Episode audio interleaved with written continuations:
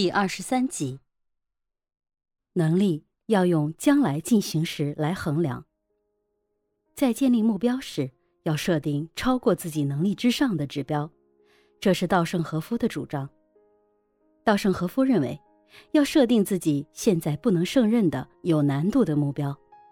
我要在未来某个时点实现这个目标，要下这样的决心，然后想方法提升自己的能力，以便在未来这个时点实现既定的目标。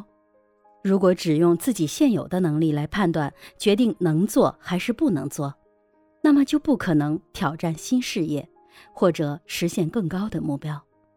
现在做不到的事，今后无论如何也要达成。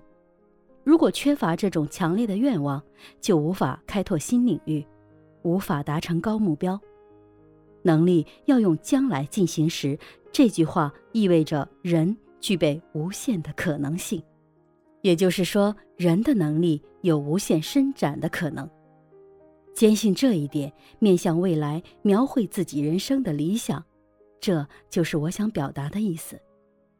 但是，很多人在自己的工作和生活中很轻率地下结论说：“我不行，我做不到。”这是因为他们仅以自己现有的能力判断自己行还是不行，这就错了。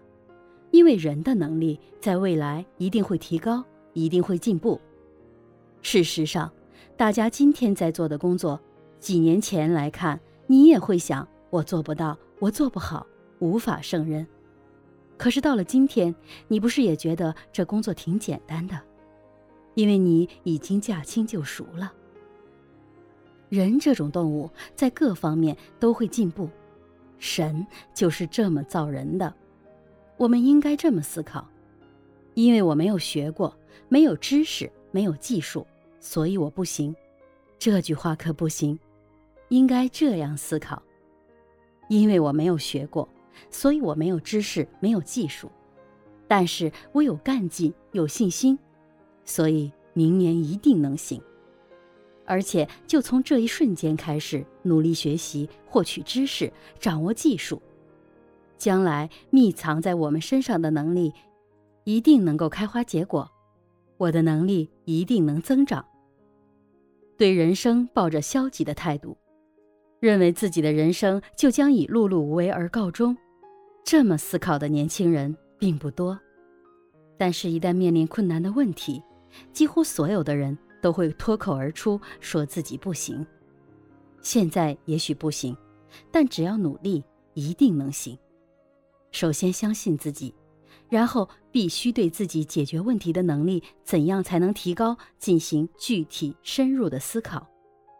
只有这样，通向光明未来的大门才会打开。迪士尼在上小学的时候就对绘画和描写冒险生活的小说特别入迷，他很快就读完了马克吐温的《汤姆索亚历险记》等探险小说。一次，老师布置了绘画作业，小迪士尼就充分地发挥了自己的想象力，把一盆花的花朵画成了人脸，把叶子画成人手，并且每个花朵都以不同的表情来表现自己的个性。按说，这对孩子来说应该是一件非常值得肯定的事，然而无知的老师根本就不理解孩子心中那美妙的世界。竟然认为小迪士尼这是在胡闹，说：“花儿就是花儿，怎么会有人形？不会画画就不要乱画了，并且当众把他的作品撕得粉碎。”小迪士尼辩解说：“在我的心里，这些花确实是有生命的，有时候我能听到风中的花朵向我问好。”老师非常气愤，就把小迪士尼拎到讲台上狠狠地毒打一通，并告诫他。以后再乱画，会打得比这还要狠。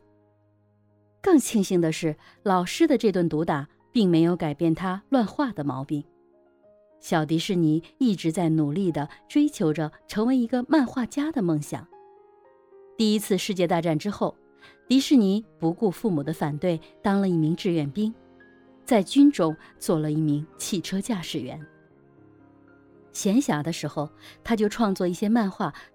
寄给国内的一些幽默杂志，他的作品竟然无一例外的被退了回来，理由就是作品太平庸，作者缺乏才气和灵性。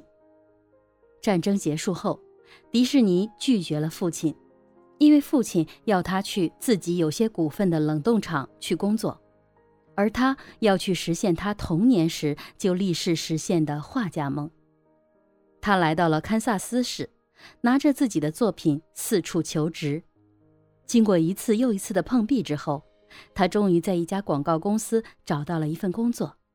然而，他只干了一个月就被辞退了，理由是缺乏绘画能力。一九二三年十月，迪士尼终于和哥哥罗伊在好莱坞一家房地产公司的后院一个废弃的仓库里。正式成立了属于自己的迪士尼兄弟公司。不久，公司就更名为沃尔特·迪士尼公司。虽然经历了坎坷，但他创造的米老鼠和唐老鸭几年后便享誉全世界，并为他获得了二十七项奥斯卡金像奖，使他成为世界上获得该奖项最多的人。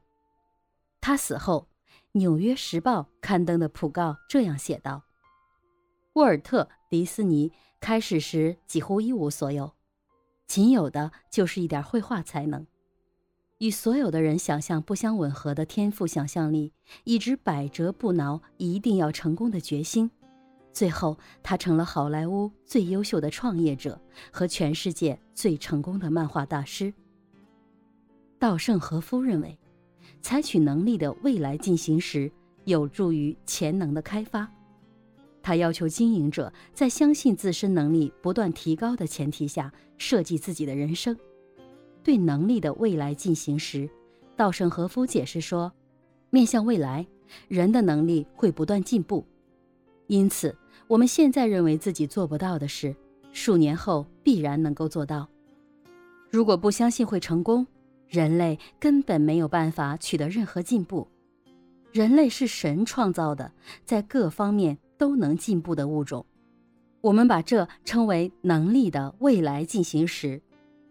人都有进取心，并不想无所事事，只不过大多数人知难而退。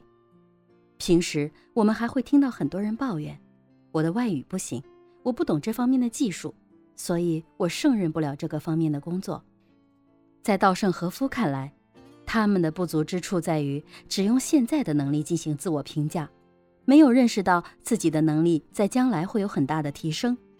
相反，如果充分的相信自己，不断提高个人能力，将来一定能做成现在所做不到的事情。能力的未来进行时的思想，在实践中有很多的应用，比如稻盛和夫指出。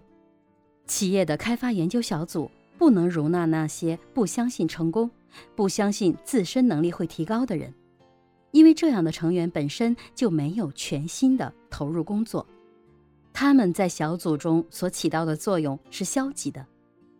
只有用发展的眼光，才能看到人的潜能。所以，能力的未来进行时的思想是为开发人的潜能服务的。稻盛和夫认为。能力的未来进行时的原则不仅对企业的发展很有效，也适用于人类的其他活动。他教育经营者，绝对不要把自己的能力看得很低，要看到自身的巨大潜力。对于看似难以达成的事情，也不要放弃。